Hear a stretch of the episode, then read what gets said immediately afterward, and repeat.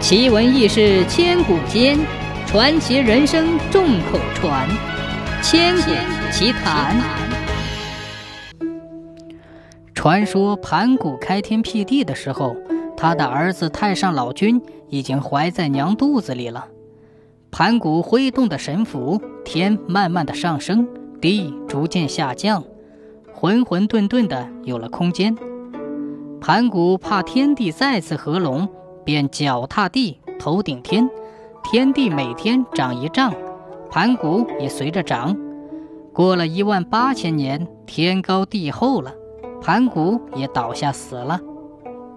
在娘肚子里的太上老君正赶上这场天地演变，他虽然不能眼看到外界的事情，却学会了说话。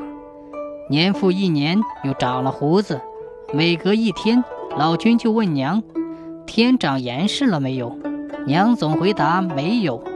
老君在娘肚子里怀了八十年，胡子都白了。娘也被问得十分不耐烦。有一次，老君又问娘：“天长严实了没有？”娘搪塞他说：“长严实了。”就咬断娘的三根肋巴骨，咕咕出世了。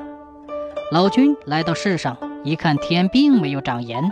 天的西北角还有一个大窟窿，他就挖了一块冰块补上，所以直到现在，每刮西北风，天就寒冷起来。冰块补的天西北角，与自然生成的天很不合体，人们也都不愿意看到天的面目。